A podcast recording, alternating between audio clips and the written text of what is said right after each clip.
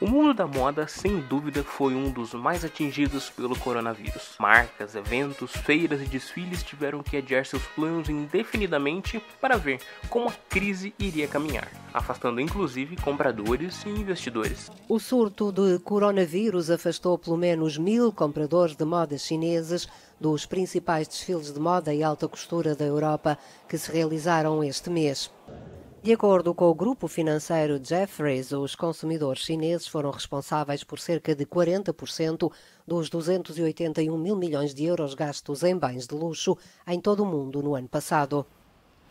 Porém, isso não é motivo para um mercado parar. À medida que a pandemia ia tendo sua curva achatada em alguns países, mesmo com o isolamento social ainda sendo uma regra, grandes marcas descobriram uma alternativa para realizar seus eventos. Pela primeira vez, a Semana de Moda de Paris acontece digitalmente, por conta da pandemia do novo coronavírus. Sem passarelas e modelos desfilando, as marcas inovaram para apresentar suas novas coleções. A Dior recorreu à sétima arte e lançou nesta segunda-feira um curta-metragem com as peças da coleção Outono e Inverno. O cineasta italiano Matteo Garoni, diretor de Gomorra e Dogman, foi o responsável pelo filme. Buscando se abrir e entender o novo mundo que chega após a pandemia, ao que parece a reinvenção e o consumo consciente e online vai ser a tônica do segmento. No podcast de hoje eu converso com uma especialista no assunto, Ana Paula Mendes, designer de moda graduada pela Embi Morumbi e especialista em cenografia e figurinos. Sim, você já ouviu falar dela por aqui, no nosso programa sobre o casamento online. Convidamos a Ana para voltar aos microfones da opinião pública, agora para falar do seu segmento de trabalho. Como a moda vai se adequar no mundo pós-pandêmico e como ela será impactada por tudo que estamos vivendo. Sobre isso que a gente vai falar hoje.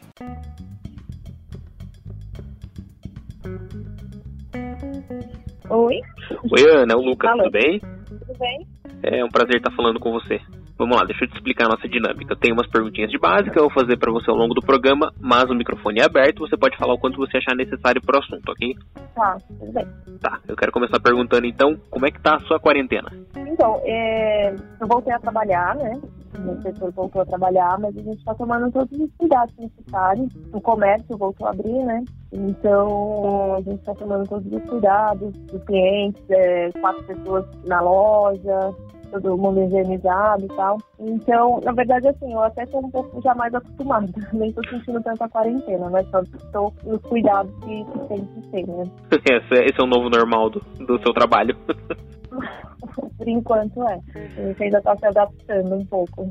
Em casa a gente costuma é, marcar com os amigos pelo Zoom e tal, para dar uma, uma distraída, né? Uma desestressada. Maravilha, então pra gente entrar de cabeça no nosso assunto, eu quero saber de você como é que a pandemia ela afetou o mundo da moda nesses meses todo que tá, que tá aí instalada no mundo. Então, teve um impacto, um impacto muito grande, né? Muitas marcas já fecharam, outras estão tentando, é porque como é tudo muito novo, né? Então tá todo mundo tentando entender e buscar soluções para melhorias, né? Para saber como lá, melhorar nesse, nesse momento para para frente, né, ter resultados. Então a gente não tem muitas respostas assim, de, de como vai ser, né? Mas a gente sabe que não está sendo muito fácil. As empresas estão tentando manter seus funcionários, é, estão reduzindo horários de, de, de trabalho, mas tudo para tentar, né, continuar. Tá? Não está sendo muito fácil. As grandes Tá. redes, elas vão sentir o impacto? Então, sentir elas vão até sentir, mas eu acho que por serem grandes empresas, então eles até têm mais é, facilidade para negociações e tal. Então, assim, afetou todo mundo, mas eu acho que para as grandes empresas, acho que não vai ter esse, esse problema tão grande com, em relação a, a, a né? Eu acho que eles vão poder buscar soluções, né? E negociações. O, o que está afetando muito são os pequenos produtores, né? E, e aí até se discute a gente incentivar, né? A, a consumir desses pequenos produtores para dar uma força nesse mercado. Eu imagino que o, o mundo da moda ele funciona muito por conta do setor varejista, né? E o que, que vai ser o, o novo normal nesse setor, né? Qual que é a expectativa de mudanças? Então, o varejo, ele está tentando se adaptar um pouco às vendas online, né? Porque por conta de, das lojas serem é, fechadas e tal, então todas as lojas começaram a vender online.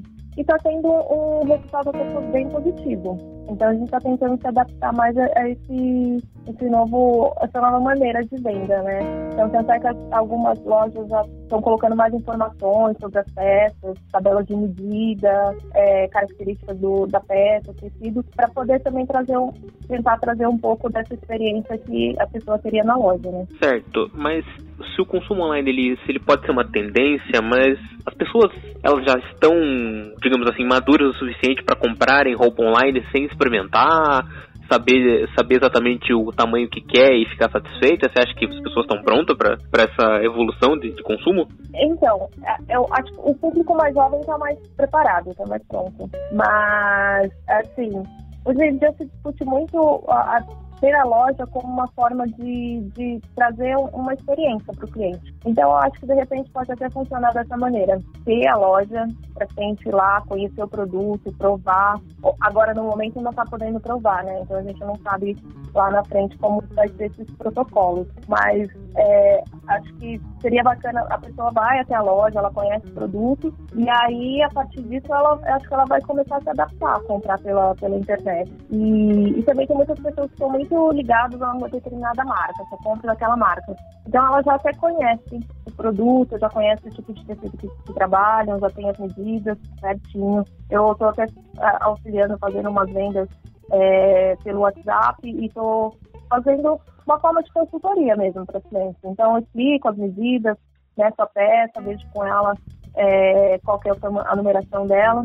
Então, a gente tenta fazer com que essa distância não seja tão grande, assim, né? Que ela sinta, de repente, na loja também. As questões do modo mais geral, assim, trabalhista, como é que as condições de trabalho e remuneração e uso de tecnologia, tipo impressora 3D, como é que elas vão afetar a mão de obra das pessoas, de, de seja de pequenos de pequenos produtores tudo mais, tanto com as, com as grandes redes? Então, o que a gente está discutindo muito é que Agora, nesse momento, é muito importante a gente valorizar a mão de obra, né? Que é o que sustenta toda a, a cadeia. Então, é, é, é, consumir mesmo e contratar materiais e serviços feitos no Brasil. Porque a gente compra muita coisa de fora e a gente não valoriza o, o, o nosso material e a nossa mão de obra local. Então, a gente está muito, assim, há discussões, o pessoal está tá falando sobre trazer mais é, é, essa importância de comprar é, no Brasil,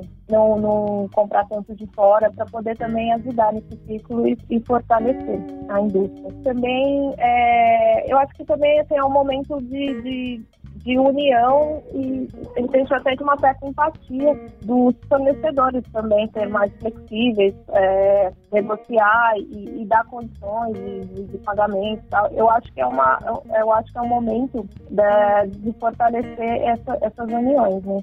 de, de mercado. Certo. E como é que está o cenário da indústria brasileira nesses quesitos? Você acha que tem tendência das pessoas comprarem mais no mercado interno? Então, eu, eu, eu acredito que sim. Eu gostaria muito que isso acontecesse. Eu sou muito defensora de, de produzir e consumir o, o nosso produto nacional, né? Mas ainda é muito cedo. Ainda tem muitas empresas que dependem, já, já tem contratos, as coisas dependem muito do mercado internacional. Então, é, ainda não, não é tão certo. E, e eu acho que também não é difícil, não, é, é, é difícil também de 100%, né? Mas eu acho que pode aumentar mais esse, esse consumo. Com o isolamento social, a gente ficou muito acostumado a ficar mais de pijama ou de roupas mais confortáveis durante o dia para o home office. Nesse sentido, você acha que pode haver uma produção maior e uma consciência maior de fazer roupas mais confortáveis para as mais variadas ocasiões? A, a, tendência, né, tem, tem os sites, né, de, as empresas de tendência, elas já, já apresentaram essas propostas de, de apresentar peças mais confortáveis, mas é, que não tem essa cara de ficar em casa. Então é usar tecidos mais confortáveis, malharia, moletom, tricô, mas, e trabalhar nas modelagens é, de mesmo, ou uma coisa mais social, para trazer também designer, né, e o conforto. Então o pessoal tá, assim, as tendências são essas mesmo. Também é utilizar tecidos que remetam a, a coisas de casa, então tá tendo muito tecido, vai aparecer, né? Os últimos desfiles apareceu um tecido matelacê, lembrando um edredom.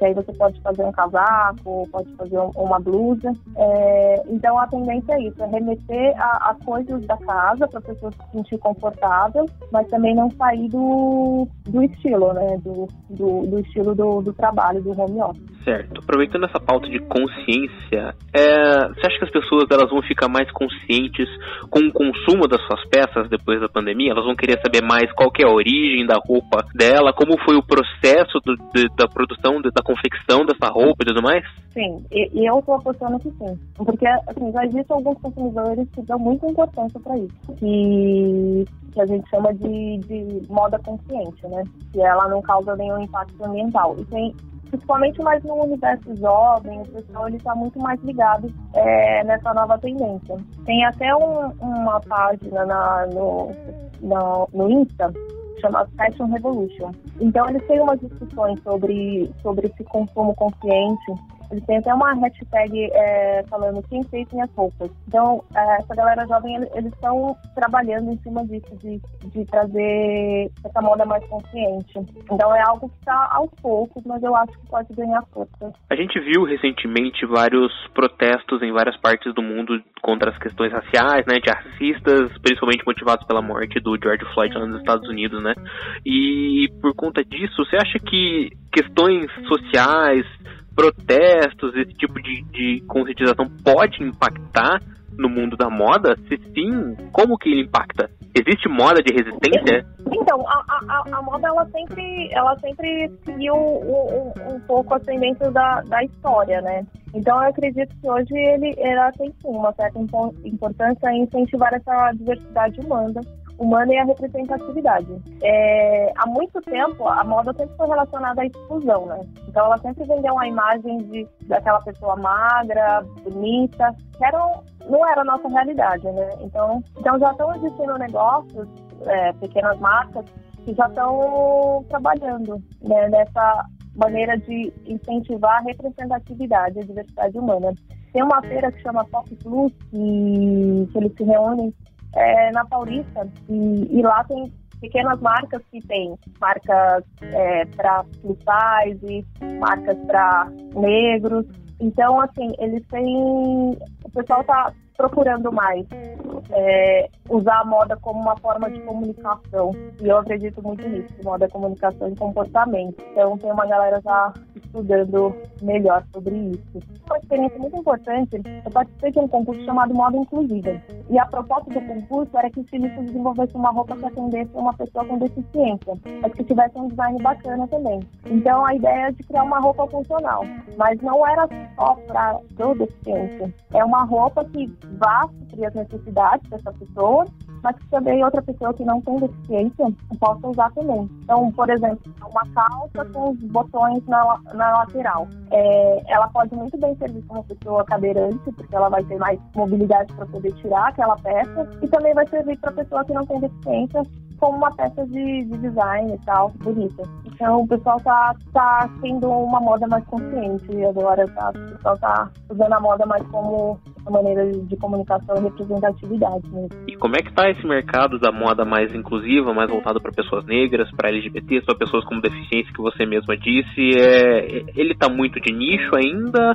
Tá aumentando? Então, já vem há um tempo, mas ainda pode se considerar início, porque é uma coisa que, que ainda todo mundo conhece. E, e são pequenas marcas, né? São pequenos produtores. Então, é, a ideia é até meio que criar uma rede para que as pessoas possam né, apresentar e o trabalho e outras pessoas conhecerem. Mas é um trabalho que já tem um tempo, mas eu acho que agora, depois da crise, eu acho que vai, vai aumentar essa preocupação e, e das pessoas é, sobre essa moda mais consciente e inclusiva. E como é que ficaram festivais, desfiles, semanas de moda? Como é que a pandemia vai mexer com esses grandes eventos? Então, algum, assim, de início agora, a única saída, né, são os desfiles digitais. Então, algumas semanas de moda já, já apresentaram desfiles digitais. A feira de, de Milão agora vai, vai apresentar em julho. E a Chanel foi a primeira a, a apresentar um desfile digital. Então, eles transmitiram tanto no site deles como nas redes sociais. Então, a princípio, é a, a única solução pro momento são os desfiles digitais. E aí eu não sei se de repente pode ser uma coisa que possa, depois da, da pandemia, concretizar mesmo, porque talvez tenha um resultado bacana. Ainda é muito novo, não, não dá para saber se, se, vai ter um resultado muito bom, porque eles começaram a apresentar agora, em, em junho. Foram as, as, as feiras, ou a semana de moda começou agora em maio, junho. Então, está sendo uma experiência ainda eles apresentarem desfiles pelo, pela internet. Maravilha. Ana, então pra gente finalizar, eu quero perguntar para você se você acha que o mundo, ele nunca mais vai ser o mesmo depois dessa pandemia?